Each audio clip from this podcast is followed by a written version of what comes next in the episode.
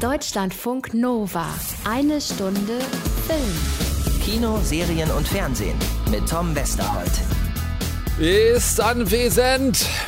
Mein lieber Kokoschinski, was war denn da gestern Abend bitte los? Es war ja unfassbar. Eine Stunde Film gestern Abend live auf der Bühne. Sozusagen die Eröffnungssendung von Deutschlandfunk Nova bei unserem Podcast Festival. 90.000 frenetisch feiernde Zuschauer im restlos ausverkauften Olympiastadion in Berlin sind ausger... Bitte? Mit den Zahlen stimmt was nicht? Warum?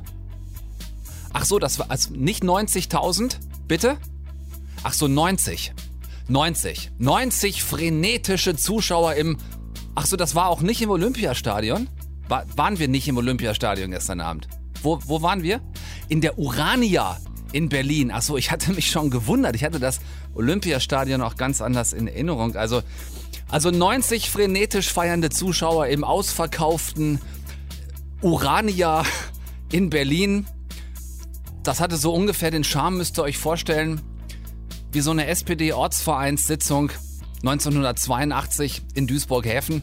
Aber wir haben es uns da wirklich ganz schön gemacht gestern Abend. Es war großartig, ein Publikum, das großen Spaß hatte an dem, was Anna und Wollner zu erzählen hatten und vor allem das große Spaß hatte an unseren drei Gästen, die bei uns waren bei Eine Stunde Film, diesem Experiment, diesem ersten Mal, dass wir das live auf einer Bühne gemacht haben. Wir hatten die Dokumentarfilmerin Elena Horn bei uns, wir hatten den Drehbuchautor und Regisseur Philipp Eichholz bei uns und Schauspieler Sabine Tambrea. Es war wirklich ein schöner Abend gestern und weil einige von euch, habe ich zumindest gehört, gestern Abend nicht dabei sein konnten, habe ich mir gedacht, es gibt heute in dieser eine Stunde Film, in dieser Ausgabe so ein bisschen so ein Best-of. Also Gäste, die wir da hatten, Themen, die Anna und ich besprochen haben und dazu äh, heute ein herzliches Willkommen und einen ersten kleinen Höreindruck. So war das da gestern Abend.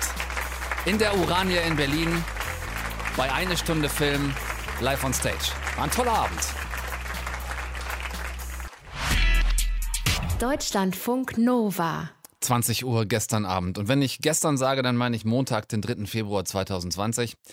Um 20 Uhr standen wir da, Anna Wollner und ich, hinter der Bühne. Und dann passierte das hier. Das war schon aufregend. Begrüßt mit uns live auf der Bühne eine Stunde Film.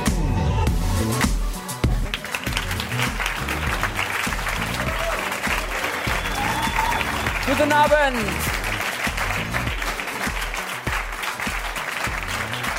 Schön. Schön, dass ihr da seid. Schön, dass ihr da seid. Herzlich willkommen zu Eine Stunde Film. Zum ersten Mal tatsächlich live auf einer Bühne. Wir haben das jetzt ähm, in den letzten fünf Jahren 300 Mal im Radio gemacht, etwas über 300 Mal schon. Äh, so lange gibt es die Sendung bei Deutschlandfunk Nova und dementsprechend auch den Podcast. Und heute Abend äh, zum ersten Mal in dieser Festivalform in Berlin live auf einer Bühne. Wir sind gespannt auf euch. Wir kennen das nicht, wir sind Radiomenschen. Äh, wir glauben immer nur, dass uns irgendwer zuhört, aber wir sehen euch normalerweise nicht. Heute können wir euch sehen.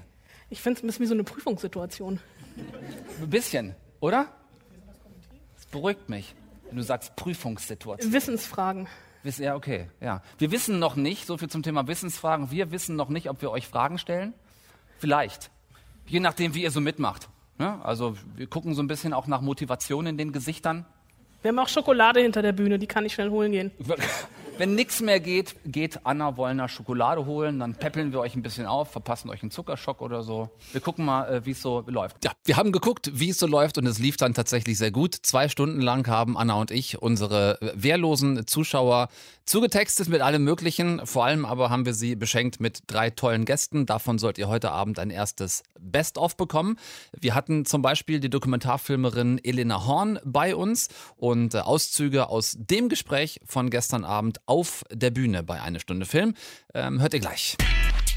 Deutschlandfunk Nova. Eine Stunde Film. Eine Sache war dann doch anders gestern Abend mit eine Stunde Film auf einer Bühne im Vergleich zur sonstigen Sendung, also im Vergleich zu jetzt.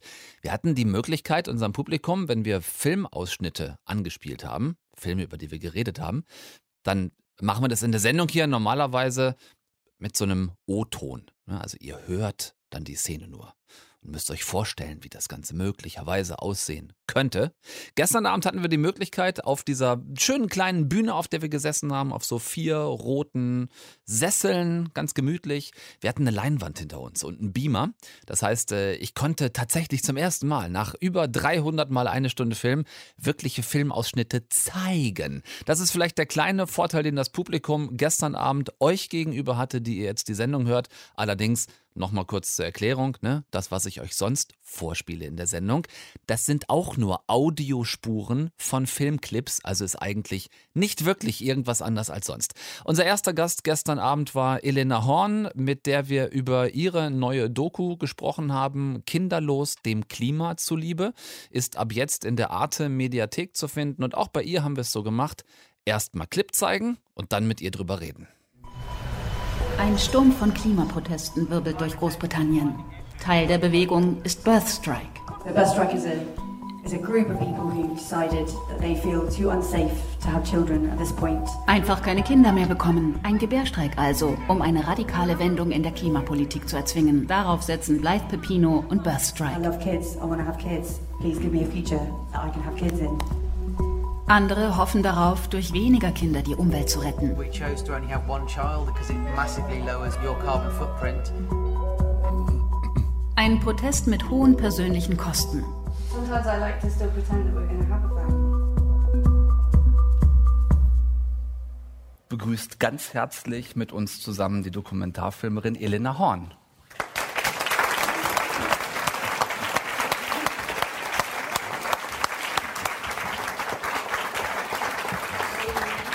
Ich muss Angst haben.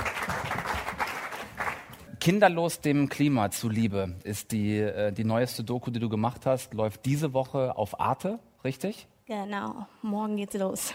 Was ist das, was ist das für ein Thema? Also das ist ja nun keins, das irgendwo auf der Straße rumliegt. Es sind zwei Themen miteinander verwoben. Es ist ein Gender-Thema, es ist ein Klimathema. Äh, Wie ist das zu dir gekommen? Wie bist du zu dem gekommen? Also es gibt für uns ja generell immer zwei Wege, wie äh, ein Thema überhaupt auf den Bildschirm kommt.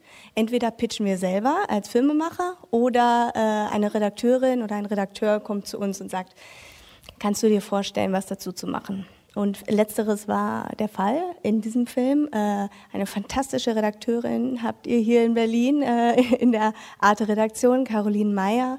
Und sie hat gesagt, hast du davon gehört? Kannst du dir vorstellen, was dazu zu machen? Und ähm, ich äh, war, äh, dann steht man natürlich erstmal vom, okay, äh, muss man erstmal eine Recherche machen und schauen, was wollen die sagen, worum soll es gehen. Und ähm, wenn hinterher der Film fertig ist, dann wirkt es immer so offensichtlich klar, wie sich das entwickelt, wie, die, äh, wie der Plot ist. Aber so ist es ja gar nicht, sondern wir tappen ganz lange auch erstmal im Dunkeln. Wie lange hat es gedauert, bis du deine Protagonisten gefunden hast?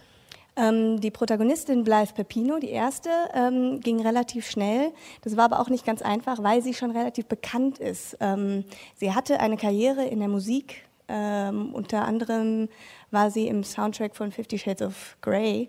Also sie war irgendwie schon ziemlich populär. Und dann dachte ich, oh mein Gott, äh, ein, so ein persönliches Thema mit ihr zu machen, wird sie mich mit ihrem Partner, mit ihrer Mutter filmen lassen. Und dann dachte ich schon, das wird nichts. Also das äh, ging dann aber doch äh, schnell. Aber die zweite Geschichte, was verbindet man damit, jemanden zu finden, der eigentlich ein, ein Normalo in Anführungsstrichen ist, das ist eigentlich immer das Schwerste für uns. Weil man da mit Internetrecherchen häufig ja auch nicht weiterkommt. Ja, ihr müsst die Leute kennenlernen und das ist ja vielleicht einer der ganz großen Unterschiede zwischen Doku im Vergleich zu Fiction. Du hast keine Schauspieler, die eine Rolle, eine fremde Rolle annehmen, die einen Text lernen und das dann quasi abrufen, wenn der Regisseur sagt und bitte, sondern du willst ja das genaue Gegenteil, dass die Leute eben nichts vorspielen. Genau.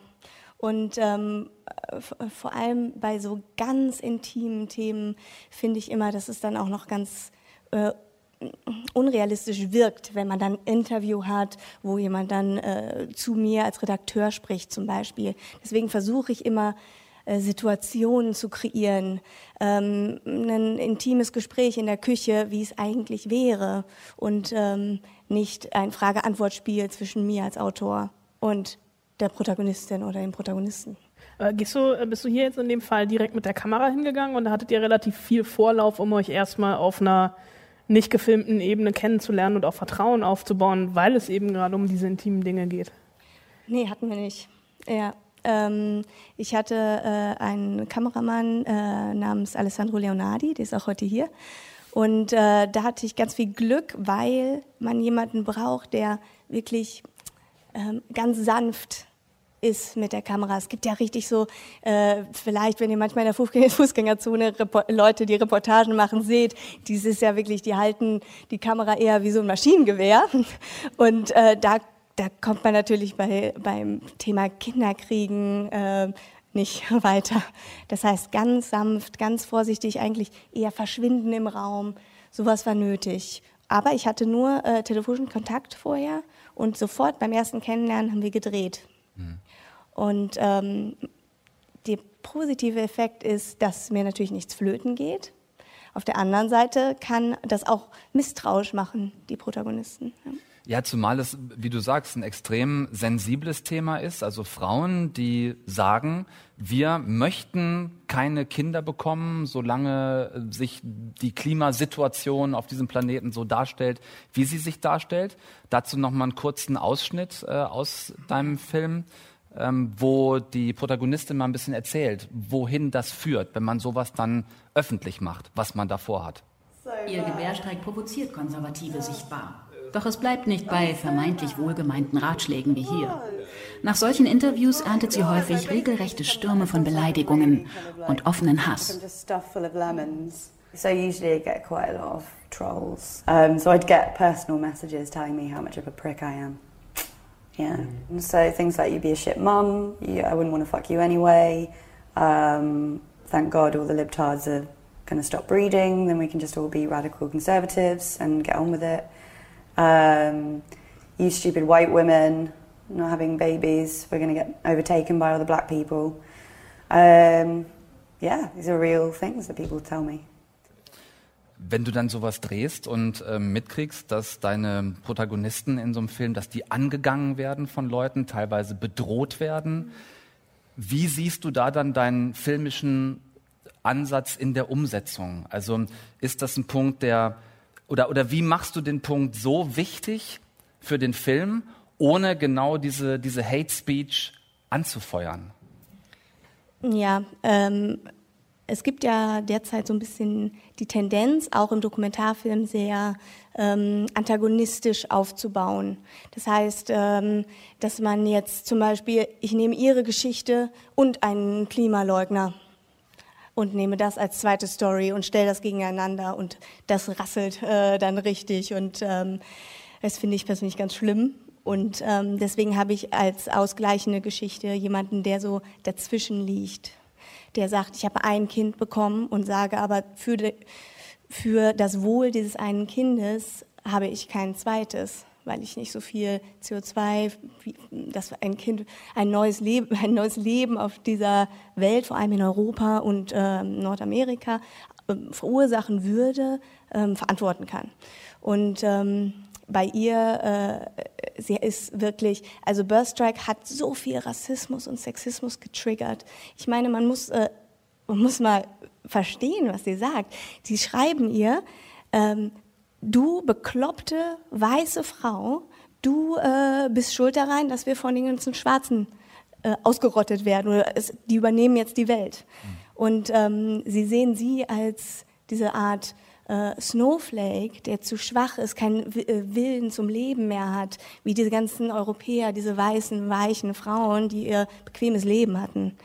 Und ähm, ich habe äh, mit ihr darüber gesprochen und ich habe gedacht, auch in Deutschland kann ihr sowas ähm, entgegenspulen jetzt, wenn das morgen auf Sendung geht.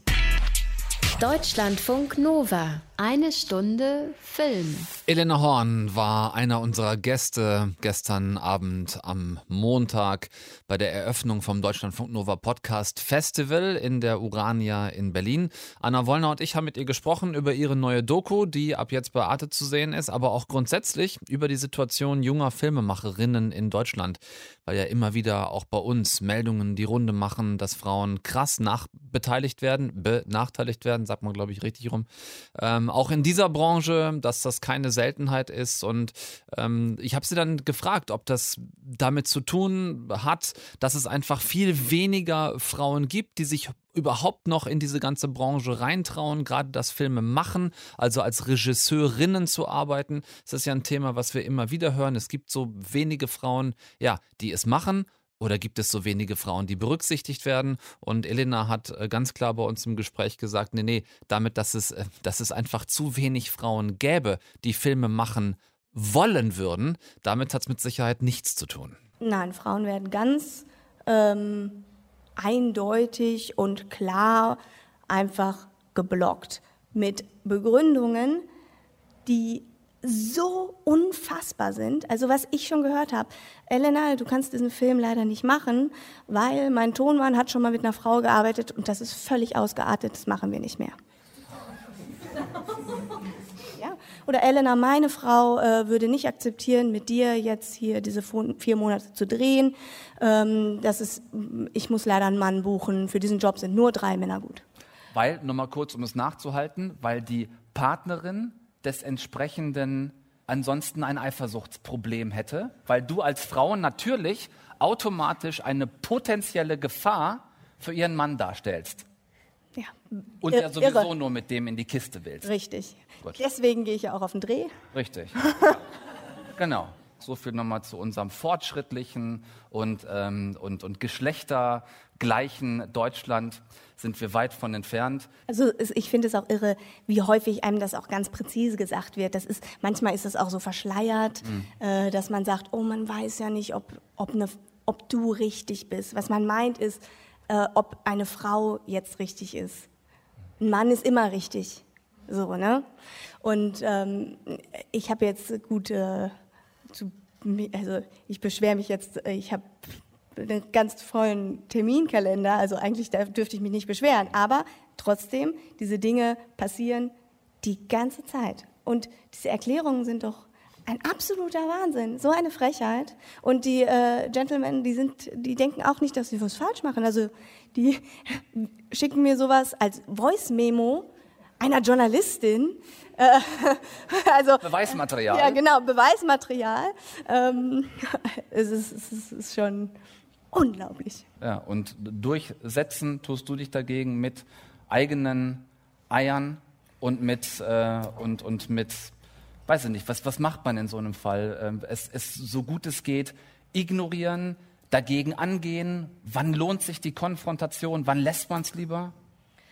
Ja, also das, ähm, die Frage ist immer, mache ich das öffentlich oder nicht? Das ist ja vor allem bei uns, ähm, also ich muss sagen, das ist in Deutschland eher äh, die Leute ganz große Angst haben, dass ihr Image kaputt gemacht wird, dass das ähm, wirklich eine, eine, eine Stimmung der Panik unter Journalisten ist und Journalistinnen. Ich glaube, vor allem äh, betreffen solche Leute, äh, solche Umstände natürlich junge Kollegen, die äh, auch ich, als, als ich noch nicht Regisseurin war, sondern noch Redaktionsassistentin und so, da gibt es noch viel schlimmere Geschichten, wo äh, irgendwelche Regisseure glauben, sie können jetzt, also es ist einfach die Weinstein-Story, äh, genau die gleiche, passiert ja für uns Medienschaffende auch, die nicht vor der Kamera, sondern hinter der Kamera stehen.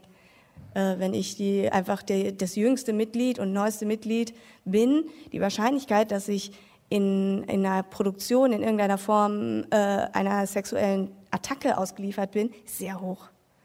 Wirklich. Ich ich muss sagen, ich habe äh, fünf Jahre in England gedreht und ich würde sagen, dass so eine Situation zustande kommt, ist ungefähr jeden zweiten Dreh. Und dann ist natürlich meine Konsequenz, die ich daraus ziehen muss, dass äh, ich kann mit diesem Regisseur nicht mehr arbeiten, weil ich weiß, dass seine Motivation irgendwie ähm, zweifelhaft ist. Und äh, dann ist für mich dieser Kontakt verbrannt. Und das ist das Schlimmste für uns, weil dann stehen wir wieder bei Null da. Und deswegen glaube ich auch, dass die Frauen langsamer vorwärts kommen. Also dann, wir hoffen dann immer, dass wir Schwule oder Ladies oder sehr woke Gentlemen als Chefs haben. Es gibt ja mittlerweile Anlaufstellen ähm, vom vom Medienboard, also beziehungsweise ich habe es jetzt beim Medienboard in der Pressemitteilung gelesen, äh, Telefonnummern, Kontakte etc. Meinst, glaubst du, dass sowas was bringt? Also wird das wirklich, also das Medienboard sagt natürlich ja, es wird genutzt, aber ähm, glaubst du, dass das tatsächlich in Anspruch genommen wird und dass sich da in naher Zukunft irgendwie was ändern wird? Ich glaube, wenn, äh, wenn es eine Person ist, die attackiert ist, die schon ein bestimmtes äh, Standing hat dann wird sich auch was tun. Aber es sind ja eher so ähm, Redaktionsassistenten zum Beispiel äh, und ne, Sexismus eine Sache, Rassismus eine andere. Ich habe zum Beispiel eine Situation gehabt, wo ich im Büro saß, ich habe in der Produktion gearbeitet und hinter mir war HR und die haben gerade eine neue Executive Assistant gesucht. Und ich höre am Telefon, wie sie sagten, was, die ist schwarz? Nee, das ist nicht unser Style. Also äh, da, da, das weiß die Person natürlich nicht, dass sie hier aus rassistischen Gründen ausgeschlossen wurde, die, Teil des Teams zu werden.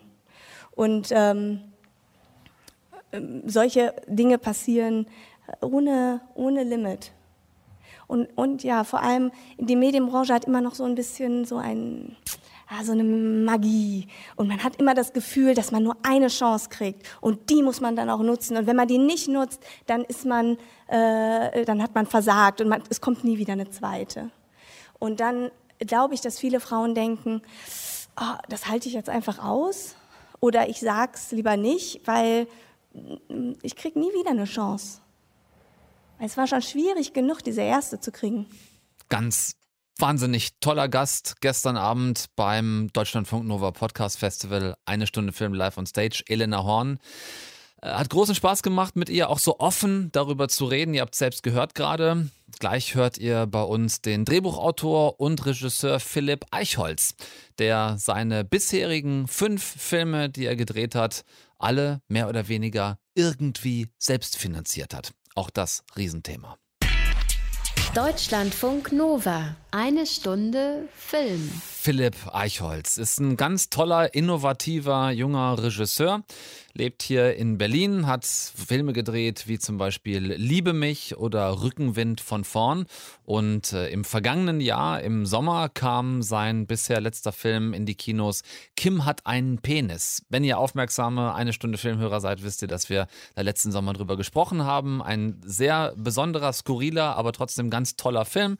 Äh, spielt in einer Utopie, in der es möglich ist, sich in einer Klinik innerhalb von 24 Stunden das Geschlecht umoperieren operieren zu lassen. Also innerhalb von 24 Stunden kann man sich quasi äh, einen Penis zwischen die Beine bauen lassen als Frau. Und das macht die Protagonistin Kim in genau diesem Film. Nur redet sie davor überhaupt nicht mit ihrem Freund, sondern macht es einfach und stellt den hinterher vor vollendete Tatsachen, der dann zusehen muss, wie er jetzt mit seiner Freundin mit Penis zurechtkommt. Toller Film gewesen und schön auch ähm, ihn, also Philipp, bei uns auf der Bühne zu haben, gestern live. Äh, wir haben es mit ihm genauso gemacht wie mit Elena auch. Erstmal ein bisschen in den Film reingesehen gemeinsam und dann darüber gesprochen.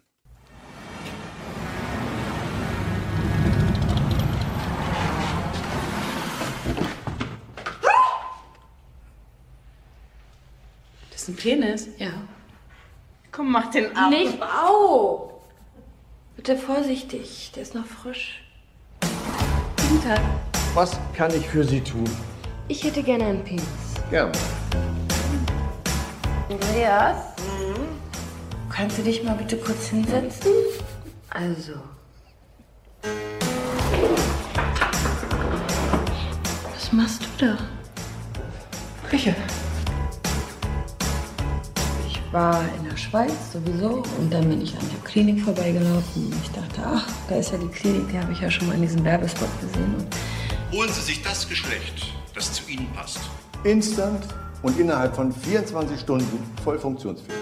Durch die Stimulation der Prostata erreicht der Mann einen Orgasmus, der um das Vielfache intensiver ist als ein durch das Glied angeregter Höhepunkt. Und wie ist es? Ich will wissen, ob du, ob du mich willst oder alles immer gleichzeitig. Same problem, different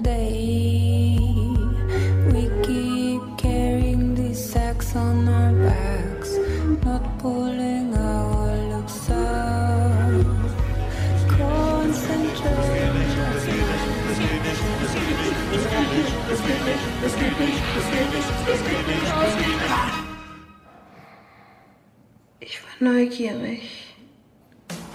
Okay.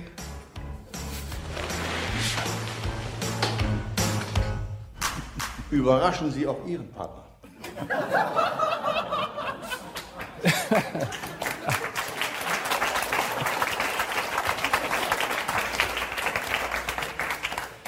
Kim hat einen Penis. Philipp, wir haben eben mit Elena darüber gesprochen, wie eine Dokumentarfilmerin so an ihre, an ihre Themen kommt oder wie die Themen zu ihr kommen. Wie kamst du auf dieses Thema? Ja, ähm, der Film ist ein bisschen untypisch für meine Filmografie eigentlich. Ähm, ich habe vorher diese ganz leisen Filme gemacht, Dramödien ähm, und ähm, eher so Charakterporträts. Und ähm, das war der erste Film, der nicht auf meine Idee kam, wirklich, sondern von meinem Produzenten halt. Ich habe das Buch auch nicht alleine geschrieben, sondern mit äh, drei Drehbuchpartnern, äh, zwei Frauen ein Mann. Also ich habe es erst versucht, erst versucht alleine zu schreiben wirklich und habe dann gemerkt, dass ich irgendwie viel zu mir viel zu viel Mühe gegeben habe, da, da ernsthaft dran zu gehen und ähm, seriös zu sein. Und weil man halt echt so viel in, auch in Fettnäpfchen treten kann, gerade bei so einem sensiblen Thema. Und, ähm, und dann haben wir Martina und eine andere Drehbuchschreiberin, das ist so gut Maxi, und die Frauen waren viel spielfreudiger damit irgendwie. Und das war dann befreiend für uns alle im Schreibprozess. Ist auch vor allem deine erste Komödie. Ja. Und die Komödie gilt ja immer so ein bisschen als Königsdisziplin des Filmemachens. Wie war das? Sei denn, man hat 200 Millionen Dollar Budget und macht irgendeinen Actionkracher. Okay, aber ähm, wie war das für dich, ähm, einem Stoff humoristisch zu nähern? Also Humor gab es ja auch in meinen Dramen. Ne? Also das ist ja, also es, ich, ich mag es, wenn ich in Film lachen darf. Ich habe die Theorie, wenn man wenn man in, egal was für ein Film, wenn du lachen darfst mit den Figuren, dann bist du auch bereit, mit ihnen zu weinen. Und, ähm, und weil, das, weil das irgendwas Bindendes ist. So. Und ähm, ja, eine reine Komödie zu drehen, das war eine Herausforderung, ganz klar. Und ähm, ja, ähm, ob es geklappt hat, das haben wir jetzt dahingestellt. Äh, das das äh, will ich jetzt hier, kann ich nicht beurteilen. Dafür hast du zum Glück uns. Wir können es beurteilen. Hat geklappt. Fantastischer Film. Also wer den nicht gesehen hat. Gibt es den schon auf DVD? Er kommt jetzt raus in zwei Monaten. am Ende machen, aber Der kommt raus in zwei Monaten und ich weiß nicht, wo er dann digital zu sein, ob er nach Amazon oder Netflix geht, das weiß ich gerade nicht. Meine anderen Filme gab es ja auf Netflix und Amazon Prime. Das, das bin ich nicht up to date gerade. Aber ähm, also dann war es keine Falle, die Einladung. Danke dir. Es überhaupt erst mal so weit zu schaffen mit einem eigenen Film, ohne dass man als Regisseur den ganz großen Namen bereits hätte, das ist schon ein Kunststück an sich. Und auch darüber haben wir mit Philipp Eichholz gesprochen gestern Abend im zweiten Teil des Gesprächs. Das hört ihr gleich hier in eine Stunde Film. Wie macht man als junger Filmemacher einen Film, ohne dass man den ganz großen Namen hat? Es ist schwieriger, als ihr denkt. Deutschlandfunk Nova. Eine Stunde Film. Wenn du als junge Filmemacher eben noch nicht Matthias Schweighöfer oder Till Schweiger heißt, ist es verdammt schwer, einen Film überhaupt erst mal zu machen, geschweige denn ihn ins Kino zu bringen. Das Thema Filmförderung ist ein ganz großes in Deutschland und immer wieder wird ja beklagt, dass Gelder gerne mal leichtfertig an große Namen vergeben werden, weil man eigentlich schon weiß, dass der Film hinterher Kasse macht und dass das Geld auf jeden Fall wieder zurückkommt, was man investiert hat.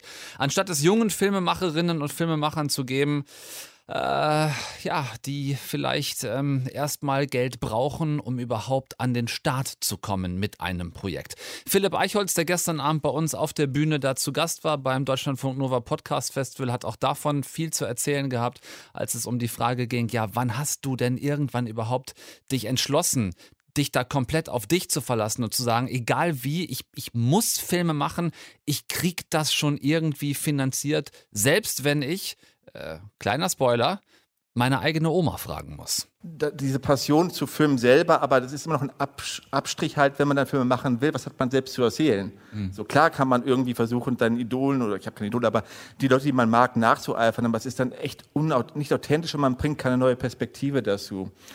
Und ähm, ich hatte das dann mit, mit 30, da war etwas in meinem Leben halt, äh, was mich so bewegt hat, also es war jetzt nicht außergewöhnlich, es war profan, ich hatte Herzschmerz wirklich, drei Jahre lang. Und von einer ziemlich krassen Person. Und ich habe drei Jahre mit dieser Person nicht gesprochen und dann habe ich sie zur Hauptfigur in meinem Film gemacht, ähm, um nochmal mit ihr Zeit verbringen zu können. Und es war keine Abrechnung mit ihr, sondern es war ein Liebesbrief an diese Person. Mhm. Und ähm, das ist generell, also, ich, also meine Filme kommen immer aus Liebe und nie aus irgendwie zynisch oder Abrechnung mit irgendjemandem. Und ähm, dann war der Film fertig und, äh, äh, und dann ging es ganz schnell. Dann wurden wir ein Jahr überall abgelehnt mit dem Film und dann liefen wir in den Hof und dann liefen wir auf Netflix. Ähm, nee, aber was ich meinte, auch Dokument, ich habe auch davor probiert, einen Dokumentarfilm zu machen. Ich war so in der Findungsphase. Ich habe Kurzfilme gemacht, natürlich Musikvideos und habe ganz viel ausprobiert, aber ich hatte noch nichts zu erzählen. Mhm. Oder zumindest wusste ich noch nicht, was ich erzählen will. Also habe ich Technik gelernt, eine Form. So. Ähm, war nicht auf einer Filmhochschule, was ich immer so ein bisschen bereut habe, aber wahrscheinlich wäre ich sowieso ziemlich schnell von der Filmhochschule geflogen, weil ich ein, ja, weil ich echt ein Problem habe mit Autorität. Da manchmal, wenn man sagt, man kann Sachen nicht so machen, dann, dann bringt das mir was hervor, wo ich dann sage, man kann es doch so machen. Ja. Ähm, Bist du autoritär als Filmemacher, als Regisseur auf der anderen Seite? Zu wem? Naja, zu allen, die auf dein Kommando hören müssen, wenn du einen Film drehst. Also ich weiß nicht, ich glaube, meine Schauspieler haben ein sehr entspanntes Verhältnis zu mir. Ich weiß nicht, mein Produzent vielleicht weniger. Äh, das ist halt, ähm, ja, äh, ich arbeite mit sehr kleinen Teams. Alle meine Filme sind halt bisher äh, ohne Filmförderung entstanden mhm.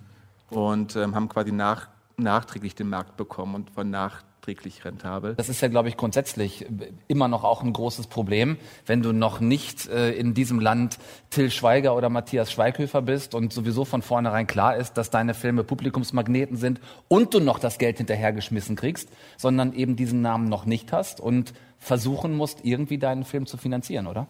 Ja, man denkt irgendwie, irgendwann öffnen sich diese Türen. Das stimmt auch, sobald man ein Publikumshit hat, glaube ich. Also dann öffnen sich die Türen. Das sieht man ja jetzt an Systemsprenger. Es war ein Fernsehspiel und auch ein Debüt. Und da für alle Beteiligten öffnen sich da gerade ganz viele Türen, weil der Film halt unerwartet durch die Decke gegangen ist. Ich meine, wie viele Fernsehspiele gibt es jedes Jahr und wie viele haben mehr als 2000 Zuschauer, wenn sie ins mhm. Kino kommen? So, und ähm, das war Wahnsinn. Ne? Dann öffnen sich Türen. Ähm, ich hatte ich kann mich nicht beschweren. Also alle meine Filme haben ein Leben nach den Festivals gefunden, was ja auch nicht jeder Film schafft. Und ähm, die Festivals haben sich dann auch noch gesteigert. Der dritte war Berlinale, Perspektive Deutsches Kino, Eröffnungsfilm. Ich war das Heidgleich vom Variety, das ist so ein Hollywood-Branchenblatt, mhm. hat mich auf die 10 Europeans to Watch Liste gesetzt. Und ich dachte, meine Güte, jetzt geht's ab. Ja, und äh, dann kamen auch tatsächlich ein paar Anrufe aus Hollywood, so, aber das war eher dann eben dieses, hey, wenn du wirklich groß bist, erinnere dich, wir haben, wir haben uns bei dir gemeldet. Das waren die, die, die, die Courtesy Calls quasi. Ähm, dann kamen ein paar Projekte auf dem Tisch von Produzenten der Romanverfilmung von Ariel Dorfman, die so in der Entwicklung dann irgendwann so langsam versickert sind und dann auf einmal ein Jahr später und mein Terminkalender war auf einmal ganz leer. Ich ging vom einen Jahr quasi vom, vom Variety, Berlinale und dann lief, liefen mit Kim in München. Also es war ein volles Jahr wirklich und man konnte gar nicht durchatmen und auf einmal kommt man eine komplette Stille. 2019 war das das schlimmste Jahr meiner Karriere, mit Abstand. So, weil auf einmal, ja, Film ist durch, also Film ist jetzt Festival Run durch, Kinostadt war auch dann irgendwie noch äh, hin und, ähm, und ja, was jetzt? Noch einen machen, nochmal dasselbe und dann wieder da stehen, wo man jetzt steht, weißt du? So, also das war so eine Frage halt irgendwie, was ist der nächste Schritt? Ich meine, ich bin am Schreiben natürlich und ich möchte auch ähm, visuell größer werden in meinen Filmen. Also äh, den Luxus haben, ein Szenenbild zu haben, das aufeinander abgestimmt ist und nicht mehr, also meine Filme entstehen alles auf so einer spontanen Energie wirklich. Also äh, ähm, in der Form, dass, äh, dass ich mit sehr kleinem Team arbeite und ähm, das auch ein bisschen dem Budget natürlich geschuldet ist. Und ähm, der Fokus ist dann eben sehr schauspiellastig. In meinen Filmen. Und wir haben nicht die großen Sets oder die, die, die, wir drehen halt in einer echten Berliner Wohnung. Eine echte Berliner Wohnung ist halt sehr klein und hat weiße Wände. Normalerweise. Wenn du sagst, ähm, du machst deine Filme an der Filmförderung vorbei, ähm, deine Produktionsfirma heißt von Oma gefördert? Oder hieß mal? Die nee, heißt immer noch so. Es, es, gab Stimmen, dass wir das mal jetzt ändern sollten, aber nein. Das, das ist, ähm, wie viel hat deine Oma noch mit deinen Filmen zu tun? Ähm, allein die Tatsache, dass ich noch in Berlin bin und Filme mache, dass, dass diese erste Film entstanden ist, lag ja mit an ihr. So, also, und damit meine ich nicht, dass meine Oma einen Film finanziert hat. Ich habe keine reiche Oma. Aber ähm, halt, das, wenn man so einen Film macht, braucht es halt die ganze Aufmerksamkeit und Zeit von einem. Und da, da kann dann Oma in der Sekunde helfen, indem sie halt mal eine Stromrechnung deckelt oder, oder halt Essensgeld schickt wenn die Oma hilft beim Filmemachen. Es war ein toller Abend gestern in der Urania in Berlin. Wir hatten ein tolles Publikum, das viel Spaß hatte. Wir hatten drei tolle Gäste. Zwei davon habt ihr heute in diesem kleinen Best-of gehört, nämlich Elena Horn und Philipp Eichholz. Das dritte Gespräch von gestern da auf unserer Bühne, das mit Sabine Tambrea, das hört ihr hier in eine Stunde Film im März nochmal, nämlich dann, wenn Sabines neuer Kinofilm Nazis und Goldmund rauskommt. Da spielt er die Hauptrolle, die eine als Nazis Goldmund spielt Jannis Niewöhner. Ist ein ganz toller Film geworden. Sprechen wir aber dann drüber, wie gesagt, Anfang März, wenn er rauskommt. Ansonsten, äh, ja, danke ich euch fürs Zuhören, für diese Ausgabe. Wie gesagt, kleines Best-of von gestern. Und ähm, freue mich, wenn wir uns nächsten Dienstag wiederhören, dann zu einer ganz regulären Sendung. Eine Stunde Film mit einem ganz regulären Gast. Nächste Woche bei uns. Jim Carrey. And that is not a joke. Tom Westerholt raus für heute. Deutschlandfunk Nova. Eine Stunde Film. Jeden Dienstag um 20 Uhr. Mehr auf deutschlandfunknova.de.